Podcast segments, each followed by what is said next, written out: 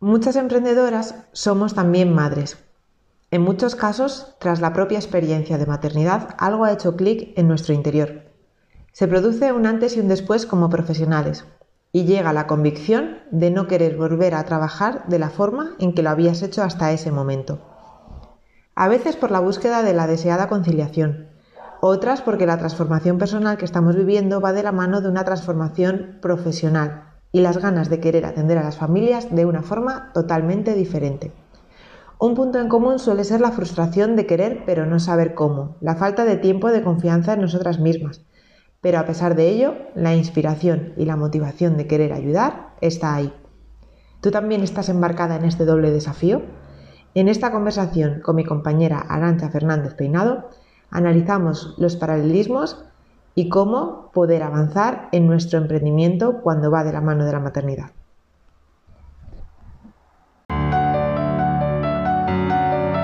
Estás escuchando Podcastinando, el podcast en el que te hablo a ti, profesional de la salud que quieres dejar de procrastinar y ponerte manos a la obra para ayudar de verdad a mujeres y bebés. Gracias por escucharme. Antes de empezar, quiero contarte que Podcastinando está patrocinado por el Aula Fisiobim, una comunidad online para profesionales comprometidos con la salud de mujeres y bebés. ¿Podcastinamos?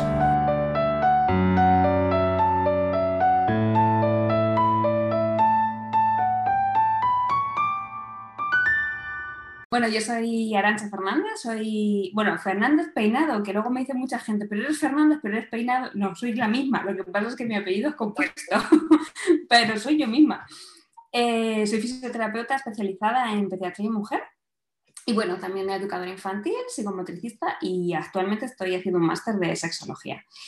Y, bueno, pues al final nos dedicamos a, trabajar con familias, a trabajar con mujeres, a trabajar con peques y, yo creo que los que hemos acabado un poco en el mundo del emprendimiento, pues llevamos una trayectoria larga de vivencias personales y de vivencias profesionales, ¿no? Que al final nos van llevando a, querer ir como a crear otra manera de trabajar y otra forma en la que, en la que consideramos que, es nuestra vía de trabajo. Que bueno, que ahora nos, ahora nos alargaremos y nos extenderemos en el tema, ¿no? Pero, pero bueno, en, resumidas cuentas, pues me dedico al mundo de los peques y de la mujer y me gusta mucho también el trabajo de divulgación, que, creo que es súper necesario en, nuestro, en, casi todos los ámbitos de la salud y de la educación, ¿no? Pero creo que en este ámbito todavía es mucho más importante por el, por el hecho de que hay mucha, hay mucha información pero pocas cosas que se integran, ¿no? Y poca, poca educación realmente a la hora de, hablar de salud infantil y salud femenina. Y bueno, pues el área de la divulgación es el caminito donde andamos intentando que las cosas lleguen un poquito más. Tan necesaria la, divulgación. Mm. Pues nada, me presento yo. Ah, yo creo que a 10 kilómetros de distancia, yo creo que estamos ahí, ahí, ¿verdad, Arancha? tenemos la suerte de estar cerquita. Y bueno, yo soy Lorena Gutiérrez y, soy fisioterapeuta también. Y centrada, bueno, tenemos muchas cosas en común, Arancha y yo, y como decía, la suerte de tenerla muy cerca para derivar a aquellos pacientes que me llegan y que yo no puedo atender. Así que eh, como fisioterapeuta en salud materna infantil, eh, bueno, pues se compagino también la, crianza en primera persona de mis tres peques, que tienen el primero ocho años, el segundo va a cumplir seis y la tercera a punto de cumplir eh, el añito. Y, bueno, pues en el camino del emprendimiento y la crianza que se dieron la mano desde el primer momento, porque creé Fisiobim, que es las siglas de fisioterapia para bebés y mamás, estando embarazada de mi hijo mayor. Y bueno, pues desde entonces esta montaña, doble montaña rusa, que es el emprendimiento y, la maternidad, han ido de la mano. Y suelo decir que, bueno, pues el vivirlo en primera persona, eh, cada uno de los embarazos, cada uno de los partos y cada uno de los pospartos me ha traído vivencias y experiencias diferentes. Y la oportunidad de, por una parte, entender todavía más las necesidades que tenemos las mujeres y las familias y los bebés eh, en primera persona y, bueno, pues entender que no todo es así como nos lo habían contado desde la carrera, en los, cursos que hacemos, sino que, bueno, pues cuando lo vives te das cuenta, llegas a conclusiones nuevas o cuando estás trabajando con, familias tan de cerca. Y también eh, la segunda parte o la otra parte en la que me, me está ayudando esta experiencia en primera persona es hacer un poco de autocrítica, que digo, ¿no? De autocrítica constructiva, de entender dónde los profesionales sanitarios llegamos, dónde podemos hacer mucho y también, ¿por qué no decirlo?, dónde estamos fallando, porque, bueno, pues desde a veces el rol paternalista que, del que a veces nos hemos impregnado, mm. o, bueno, pues eh, el darnos cuenta que, que, bueno, el paternalismo en muchos sentidos sobra y que la globalidad, la noción de globalidad, eh, que para mí es tan importante en el tratamiento, siempre lo ha sido con, con pacientes, pero entender la globalidad que la globalidad en, salud materno-infantil es tener en cuenta al bebé y a la mamá o a la mamá y el bebé al mismo nivel, que solemos estudiarlos, las herramientas que tenemos es por separado y bueno, pues esa, ese, ese palabra del que tampoco nos han hablado, que es la exteroprestación, que el bebé se sigue gestando, aunque esté fuera de, de su mamá, y bueno, pues eh, la línea de ello, pues hacer trabajo de de divulgación, como dices tú, Aranza, y trabajar también con otros profesionales que, concuerdan con esta, con esta línea de, tratamiento.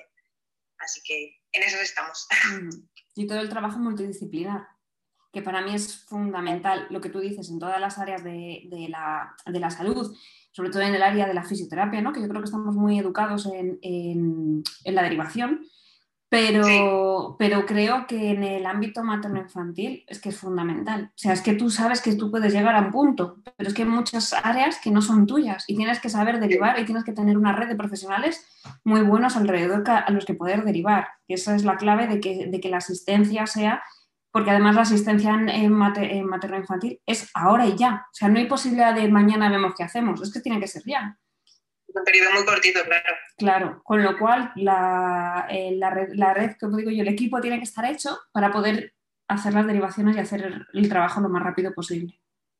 Sí, y esto yo creo que es un miedo, no sé si te pasa a ti, Arancha, que es, eh, bueno, yo creo que nos ha surgido a todos, ¿no? A lo largo de nuestra carrera profesional, decir, es que si derivo, ¿no? O es que cuando empezamos a trabajar, claro, es que no voy a poder ayudarle porque no controlo de esta técnica o no sé de esto otro. Y, bueno, yo creo que nos damos cuenta que por mucho que nos seguimos formando, estudiando, siempre va a haber algo que se nos escape, lógicamente, porque nos damos cuenta de la amplitud y de todo lo que, lo que involucra la salud materno-infantil. Y nos damos cuenta, yo creo que cambia el chip, ¿no? De qué es una derivación, que lo hablaba con unas compañeras, a veces o al principio pensamos que derivar es un fracaso como profesional porque no le he podido ayudar, ¿no? Y, y realmente es llevar de la mano a un profesional y decir, mira, yo te puedo ayudar hasta aquí, como tú bien decías, y esto no es mi ámbito o otro profesional del mismo ámbito, porque no es mi especialidad o, veo que llego hasta aquí, o hacer red, tejer una red tan importante de, con otros profesionales, con matronas, con psicólogos, con pediatras, psicólogos, terapeutas ocupacionales, etcétera. Mm.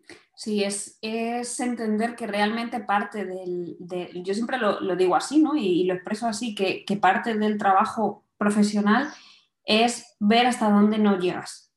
Mm. O sea, o ver, mejor dicho, ver hasta dónde llegas y dónde no llegas. Y desde ahí poder decir, bueno, pues es que esta área eh, es que la tengo que derivar a otra persona, pero con esa perspectiva. Yo creo que al final no es tanto eh, que eso puede, puede, ser más el propio ego profesional nuestro, ¿no? De, es que yo tengo que solucionar todo. Yo creo que al principio, cuando todos salimos de la carrera, salimos un poco así, ¿no?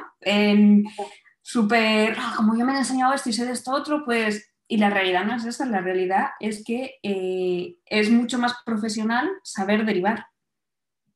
Porque al final no tienes que mirar por ti, tienes que mirar por esa persona a la que estás acompañando en ese proceso y una vez que miras por esa persona, es que lo primero que te va a salir es, si sé que lo mejor es que vayas a tratarte con este compañero, que vayas y que sea la persona con la que, con la que más rápido va a evolucionar el proceso que, de atención a la salud. Totalmente de acuerdo. Y creo que es fundamental y que cada vez se hace más, ¿eh? O, mi experiencia es, o el entorno en el que yo me muevo, es que cada vez se hace más. Más profesionales hacen mucha derivación. Sí, es un aprendizaje también, ¿no? Yo creo que es un camino que tenemos que ir recorriendo y, bueno, que llega un momento que dices, bueno, pues esto sí, o y al contrario también, ¿no? Estamos pensando como que, o sea, cuando hablamos de la derivación a veces pensamos, pues que todos los pacientes que me lleven, no, no voy a ser, nos quedamos igual con la sensación negativa de no voy a ser capaz de ayudarle. Y bueno, pues seguro que somos referencia y se trata también de, ah, mira, pues otros profesionales pensarán en nosotros eh, por las técnicas que utilizamos, por el enfoque que damos, que al final, bueno, pues como, aunque utilicemos las mismas técnicas, yo creo que cada profesional, bueno, no creo, no, lo tengo comprobado, cada profesional tenemos, eh, pues por motivos personales y profesionales, pues eh, hay una frase que se suele repetir mucho, ¿no? que si no somos los terapeutas idóneos para todos los pacientes, ni todos los pacientes van a estar igual de satisfechos, aunque utilicemos las mismas técnicas. Entonces, bueno, pues yo creo que eso es también muy bueno y como tú decías, la parte de esa, esa red que queremos tejer con otros profesionales. Sí, además, aparte de las técnicas, creo que lo fundamental, sobre todo en profesiones en las que estamos tan cercanos a, que son tan humanas, ¿no? que al final es salud, pero es una perspectiva muy, muy humanizada, es esa parte en la que no solamente son las técnicas que conoces y cómo las, y cómo las aplicas, sino la propia mochila personal que llevas detrás.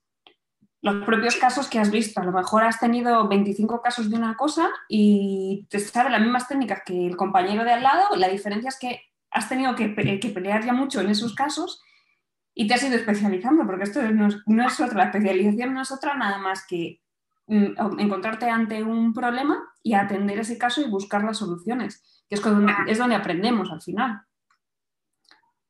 Sí, plantearte preguntas y, buscar la respuesta. Si no la tienes, buscar quién te puede ayudar a, a encontrarla. Efectivamente, efectivamente. Ah. Muy bien. Bueno, pues eh, hablamos de emprender. ¿Qué te llevó a ti a emprender? Bueno, pues a mí me llevó eh, una situación muy poco esperada, que fue el despido por, estar embarazada. La verdad que, bueno, me costó decirlo así abiertamente y asumirlo, porque, bueno, pues eh, en un trabajo que tienes medio estabilidad, entendamos estabilidad de forma, bueno, que lleva, llevaba siete años, un trabajo que me encantaba y muy buen ambiente de trabajo. Y bueno, pues eso, como decía, eh, en la semana 12 de mi embarazo, pues ya con vistas a, futuro, pues eh, no cambiaron las cosas. Entonces, bueno, pues fue un momento en el que desgraciadamente, eh, bueno, de duda cabe que por el hecho de estar embarazada estamos en, un, en desventaja, pero fue también la oportunidad de decir, bueno, pues algo que me apasionaba ya desde el principio, desde que terminé la carrera, pero aunque en ese momento yo me dedicaba sobre todo a la, centrada sobre todo en dolor lumbar y en pacientes con eh, lesión medular, o sea, fisioterapia neurológica, era como los dos. Pues. Pero si llegaba una mujer embarazada en el posparto, o si un bebé con cólico de lactante, como que siempre llegaban a mí, ¿no? Era del equipo la que más, eh, bueno, pues eh, trataba este tipo de pacientes. Y, bueno, pues en ese momento eh, que ya había empezado también a hacer pues, talleres, a hacer talleres de máscara infantil, me había formado en máscara infantil y tenía mucha curiosidad en este ámbito, pues dije, bueno, pues eh, aquí hay que, ponerse manos a la obra y, y, desde el primer embarazo, como decía, empecé pues a, a pelearme, porque en ese momento era una pelea de cómo se hace una página web, de qué son esto de las redes sociales que no me gustaba nada, eh, a hacer diferentes colaboraciones con diferentes profesionales de, mi entorno. Y, bueno, pues poquito a poco, en el embarazo, luego con la llegada de, de, mi primer hijo, y bueno, pues posteriormente, o sea, progresivamente en todos estos años, eh, a dar pasitos y, y, a ver cómo, como decía, de esa reflexión, ¿no? De qué es lo que yo necesitaba como mujer y qué es lo que podía ofrecer también desde mi profesión, pues me trajeron y me siguen trayendo, porque esto casi nueve años después el aprendizaje sigue siendo, bueno, cada vez se, multiplica.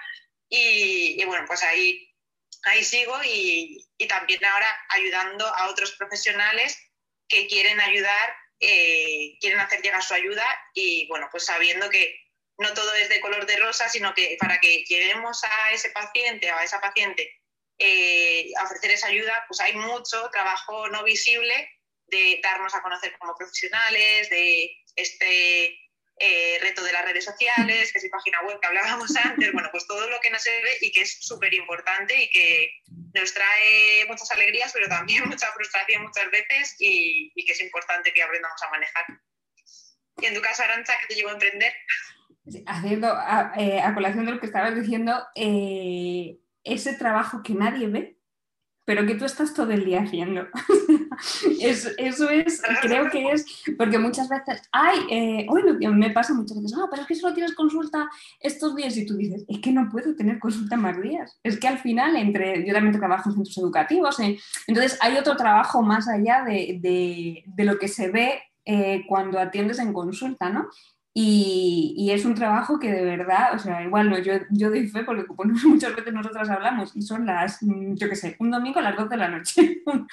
pues al final es, eh, es trabajo que vas haciendo todo el día. Y, eso creo que es algo que, es muy importante y muy necesario eh, visibilizar a la hora del emprendimiento, porque es algo que hay que tener en cuenta cuando vas a emprender, que eso va a estar ahí y que es un trabajo de todo el día por mucho que tú pongas tus horarios y, tus franjas de horario, al final es un trabajo del día a día de, ir haciendo.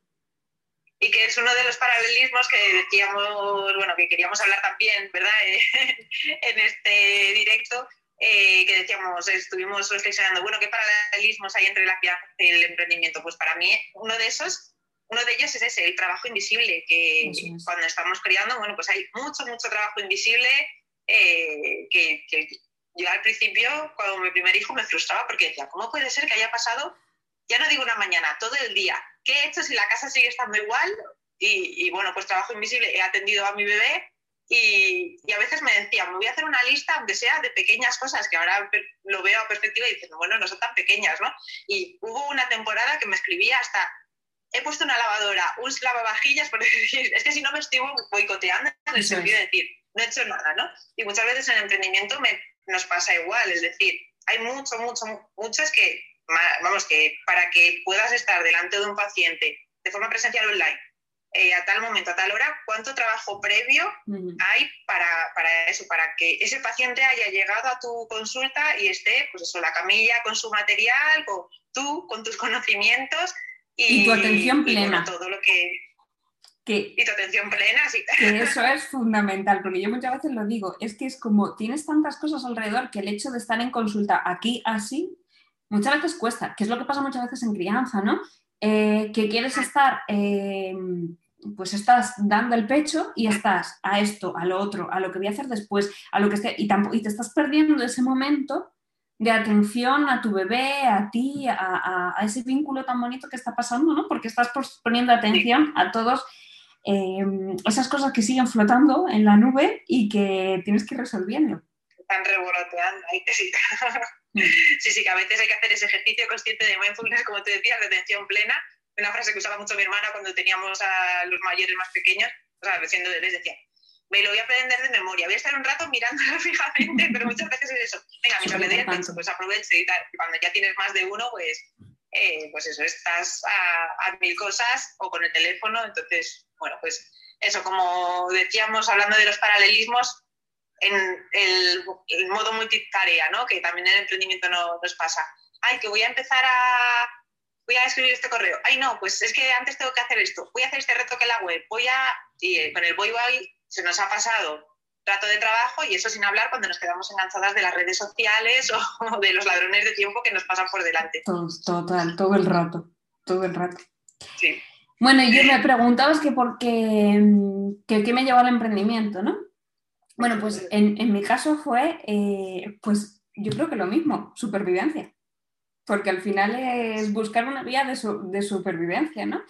Yo llevaba muchos años trabajando en, en, un centro educativo y estaba viviendo una situación personal un poco complicada, pues, y a nivel económico no llegaba a fin de mes. Eh, entonces, eh, pues bueno, pues estuve mm, dos o tres años en esa situación como muy al límite y llegó un momento que como a la vida le haces caso o le haces caso, pues llegó una enfermedad. Y entonces me tuve que enfrentar a, una enfermedad, a una intervención sin saber qué iba a pasar. Entonces en ese momento fue algo como que hizo el clic mental y, y dije, no puedo seguir así, yo necesito poder estar tranquila llegar a fin de mes y y me cambié de trabajo. Pasé de la pediatría a la geriatría. Y cuando me volví a ver en geriatría, que yo estuve muchos años trabajando en geriatría, a la vez que trabajaba con, en coles, eh, me acuerdo un día que, que, dije, pero si, pero si es que yo lo que quiero hacer lo tengo muy claro. En ese momento estaba trabajando con, con una coach eh, a nivel laboral porque quería hacer cambios, pero era de esto que no sabes hacia dónde quieres ir. Y yo me acuerdo que desde el primer momento me lo decía, la coach me decía, si es que lo tienes muy claro. Dije, lo que pasa es que todavía no tienes las herramientas ni el camino para hacerlo, pero realmente lo tienes muy claro, lo que te quieres dedicar.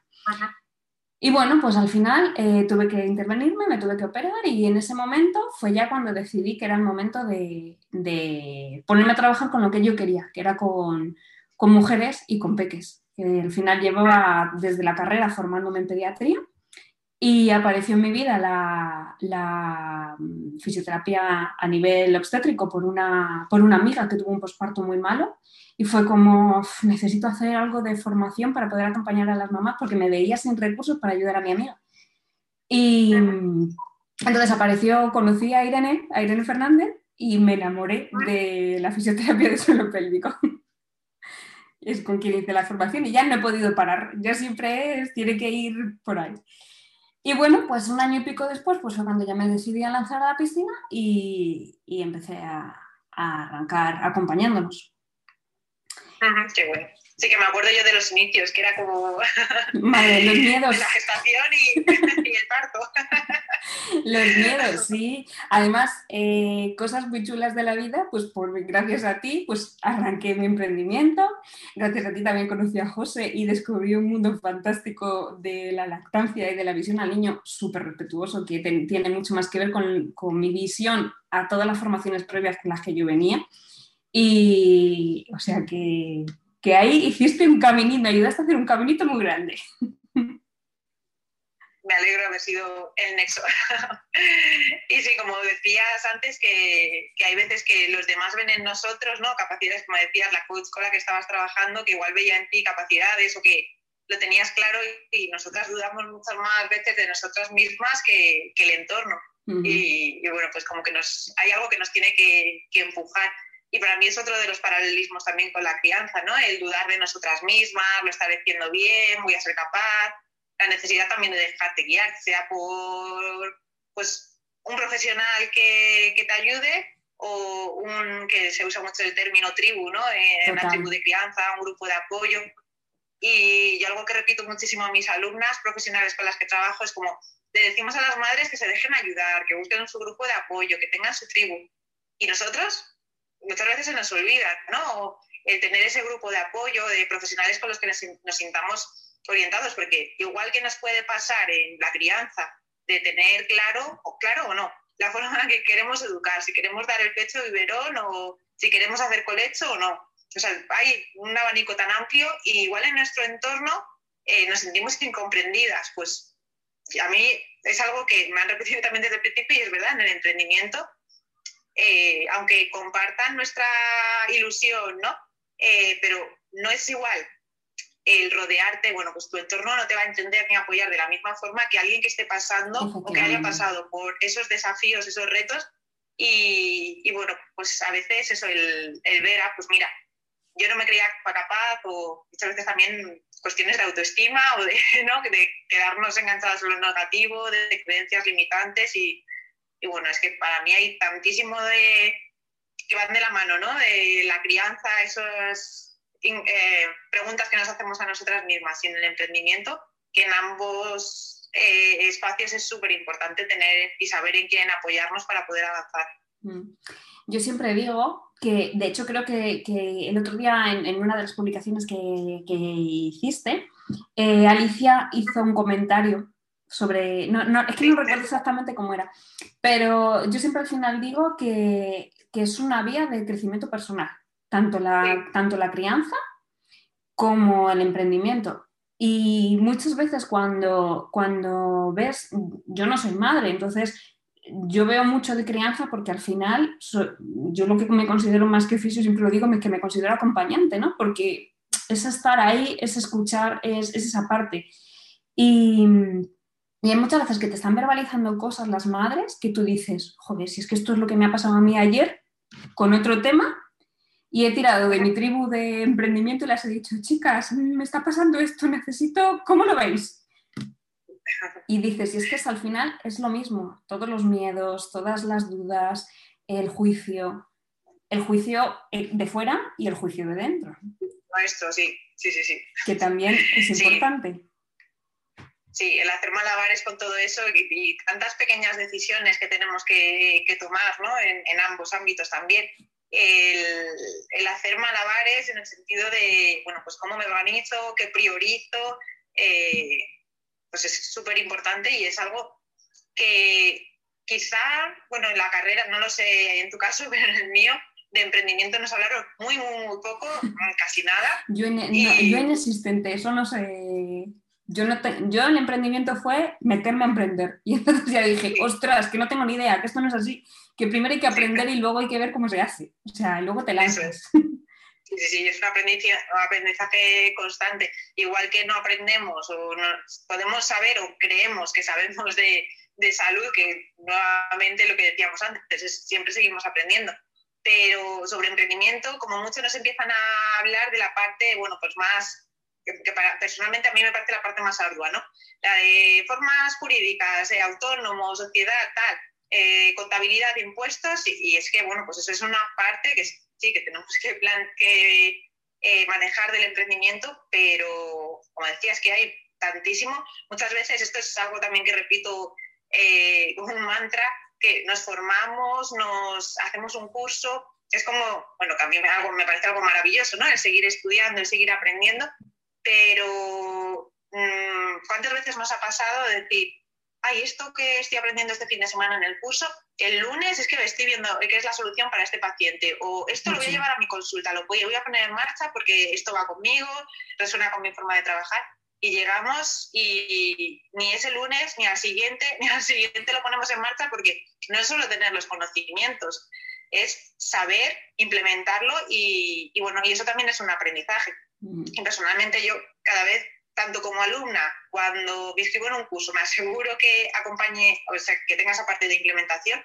como con mis propias alumnas, alumnos femenino, porque la mayoría son, son mujeres, pero alumnas y alumnos, eh, es algo que en la escuela Fisiobim cada vez eh, hago más hincapié, es decir, no en el deporteo, por ejemplo, no, enseñar a portear, sí, es importante, pero cómo introducir, cómo llevar esa ayuda, porque al final nuestra misión como profesionales sanitarios es eh, ayudar a los pacientes. Si esos conocimientos se quedan en nuestra cabeza o en nuestros apuntes, pues poco vamos a, a prestar esa ayuda. Entonces, el ponernos manos a la obra el vencer nuestros miedos y, el sentirnos también, sentirnos acompañadas en, ese proceso es súper importante y nuevamente, bueno, pues volvemos a la importancia de, la tribu, de, tener a alguien que te guíe, te acompañe, etc.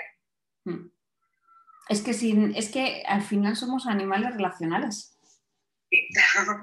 Y la única manera de crecer es relacionándonos con iguales, que es un poco lo que tú decías al, al inicio, ¿no? lo importante que es buscar eh, personas que se encuentran en el mismo momento que te estás encontrando tú. Que en la crianza lo vemos mucho, ¿no? Eh, yo, a mí, a mí hay cosas que me, que me, que me han marcado mucho, como lo que, lo que te contaba de mi amiga, por la que decidí empezar hace muchos años. Decidí formarme en, en obstetricia porque ver a alguien que te está hablando en un idioma en el que no la estás entendiendo, si te está pidiendo ayuda y, dices, vale, yo, te, yo estoy aquí, pero es que no sé, qué, no sé cómo poder ayudarte. El, el, buscar personas iguales que estén vivenciando es que es fundamental, es que no tiene nada que ver. Y eso me pasó a él y me pasó también a, a raíz, de la, a, raíz del confinamiento, eh, que fue una época muy dura, o sea, que esto yo no sé si alguna vez lo he contado, pero fue una época muy dura porque fue al volver a consulta y, encontrarte con los casos que no, estaba, que no estaba atendiendo nadie. Casos que tenían que haber sido atendidas por matronas, casos que tenían que haber sido atendidos por pediatras, no por nada, sino porque es que no podían atenderlos en, en ese momento. Y entonces yo me he llevado tardes de salir fatal, de salir emocionalmente mal, porque al final eh, decía, jo, es que estás en una situación muy complicada y muy dura. Y ahí, y ahí fue donde tomé la decisión de crear eh, la, tribu que tengo de acompañamiento y de crianza. Porque me pasó, porque fue eso, fue como, si es que estas madres, que antes había un sitio donde estaban recogidas, donde estaban atendidas, donde, donde podían comunicarse, no existe. Las que ya tenían hijos más mayores y era un segundo, bueno, pero las que era el primero, si es que veías, las veías solas, total, totalmente solas. La soledad, de, la soledad de la crianza como que se puso más en evidencia todavía, bueno, en muchos otros ámbitos, pero... Pero ahí... Eh, cuando hablaba al principio de que la experiencia, ¿no? De mi triple maternidad, eh, el estar, bueno, desde la semana 20, a las ecos de la semana 20 eh, de mi tercera hija, fue la última vez que fui con mi pareja. Desde ahí ya todas las, mm, eh, las pruebas fueron sola y, bueno, pues eso también dio para mucho, ¿no? Mucha reflexión y mucho el estar embarazada, la soledad de, de ir sola, de sentirte que no estás arropada y que la atención es solo para lo más medicalizado, ¿no? Como, sí, es muy importante, que duda cabe, no lo estoy negando, es muy importante ese seguimiento, es muy importante el seguimiento, o sea, la atención en el parto, que esto da también para, no, no para un directo, da para otros cinco más, en el postparto del bebé, pero nosotras como mujeres, pues es que, mm, es que muchísimas, como tú dices, nos hemos encontrado que muchas mujeres han, han estado muy, muy solas y, perdidas. Y, y, bueno, yo creo que esto también antes de la pandemia, ¿no? El sentir como mujeres, como profesionales, que es que eh, eh, la frase de esto, no es como me lo habían contado, ¿no? Ni las ideas o los mitos que tenemos sobre cómo el bebé debería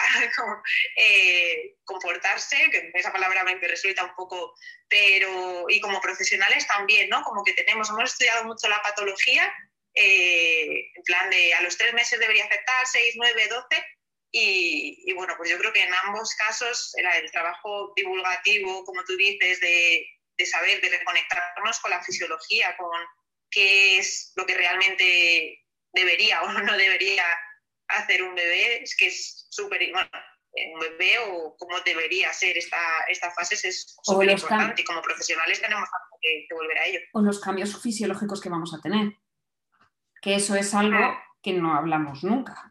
O sea, que, la información que le llega a las mujeres, a mí, por ejemplo, la, preocupación que llega muchas veces sobre la sexualidad es increíble. Y creen que les pasa algo de es que, es que tengo un problema y cuando empiezas a hablar de hormonas, empiezas a hablar de tal, de, de, crianza, de cerebro, de lo que está pasando, de, y las vas poniendo, es como de pronto te empiezan a decir, ah, que entonces no me pasa nada, que es como, qué bien que me quito un peso de encima. Bueno, se puede trabajar, vamos a trabajarlo así, vamos a trabajarlo así, podemos, podemos hacer cosas, pero que entiendas que es parte de la fisiología de lo que está ocurriendo en tu cuerpo antes de terminar, Arancha, a mí me gustaría que muchas veces me llegan familias y, bueno, hablábamos antes de la derivación, ¿no? De, eh, en este preciso instante que, que, yo estoy más centrada en profesionales y tengo la suerte de tenerte cerca, ¿no? Pues les derivo a, a, tu consulta. Entonces, bueno, pues terminar contando dónde estás y, y qué, qué, ayuda pueden recibir de ti, en qué ámbitos estás más centrada y cómo localizar. Vale, pues bueno, pues os cuento que, llevo emprendiendo cuatro años, ¿vale? me van siendo cuatro años y este año eh, me he unido con otra compi y, y, hemos creado un proyecto que se llama Ojana. Y estamos en Rivas y es un proyecto enfocado, eh, somos las dos especialistas en la salud infantil y en la salud femenina. Entonces, nuestra área de trabajo es familia, mujer y peques. Y estamos especializadas únicamente en eso. Llevamos muchos años formándonos y es la, especialización que, hemos querido, o sea, que, es a lo que nos dedicamos. Entonces, trabajamos en consulta presencial, que pasamos consulta en un centro de terapia infantil que hay aquí en Rivas, que se llama Integrasense, que está en, la zona de Rivas Futura. Eh, y luego también lo que creíamos muy importante a raíz de la pandemia y de, todo este mare magnum en el que nos estamos encontrando es el ámbito de poder, el poder ir a domicilios, que es algo que, muchas familias nos estaban solicitando porque pues, tienes un hermano, tienes un hijo mayor y no puedes acudir con él a ningún centro sanitario. Eh, entonces, esa parte de poder ir a domicilios es algo que, le da mucho valor a Hanna, que al final lo que, eh, lo que digo siempre realmente es que no, es que hayamos creado un centro de fisioterapia, ¿no? sino que es una, una filosofía de forma de atención a la, a la infancia y a la mujer.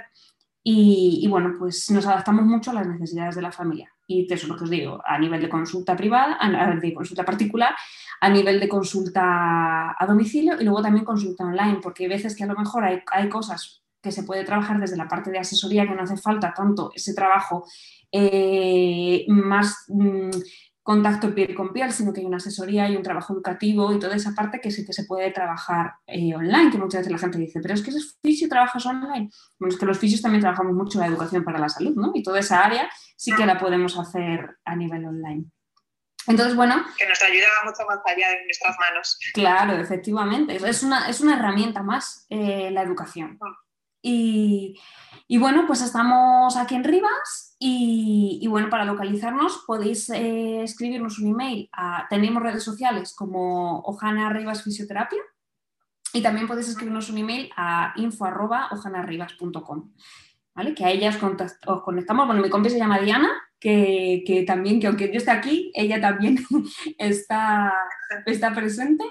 Y, ella está más enfocada en el, en el, ámbito osteopático, por decirlo de alguna manera, ella es fisio y osteópata, y yo trabajo más la parte desde la rehabilitación, más fisio y, rehabilitación desde la perspectiva de la atención temprana y suelo pélvico.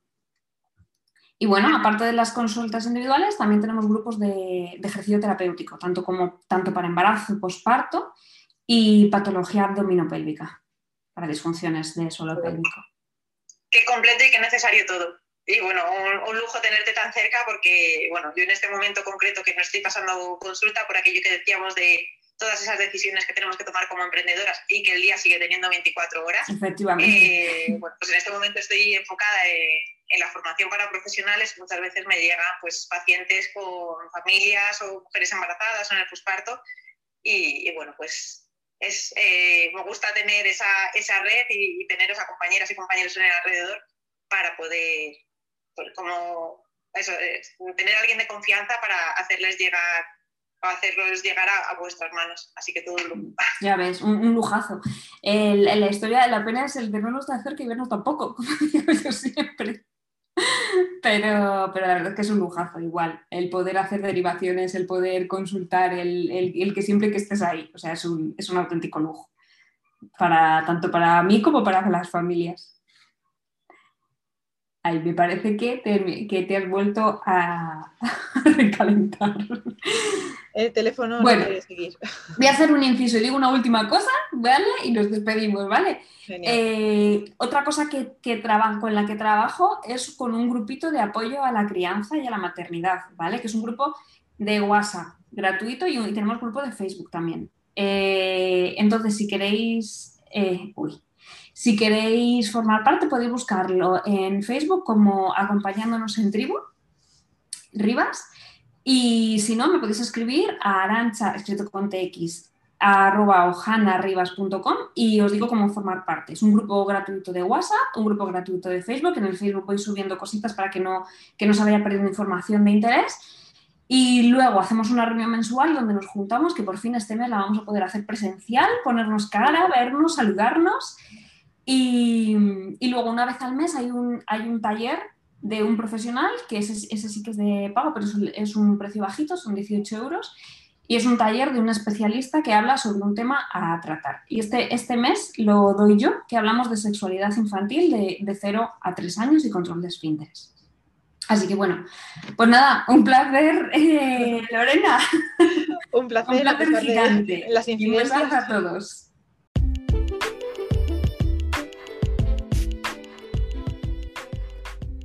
Confío en que este episodio te haya resultado de gran ayuda, no solo inspirador, sino el impulso para pasar a la acción, para plantearte el paso a paso de todo lo que ocurre más allá de tu camilla antes de que ese paciente llegue realmente a ser tu paciente y que te pongas manos a la obra. Y si necesitas ayuda para que ese paso a paso no sea una pérdida de tiempo, para que no sea un agujero negro de horas donde pasas dudando de si has utilizado la letra correcta, la tipografía, el color, etcétera, sino que de verdad confíes en ti y puedas hacer llegar tu ayuda lo antes posible a aquellas personas que lo están necesitando, podemos ayudarte en el aula.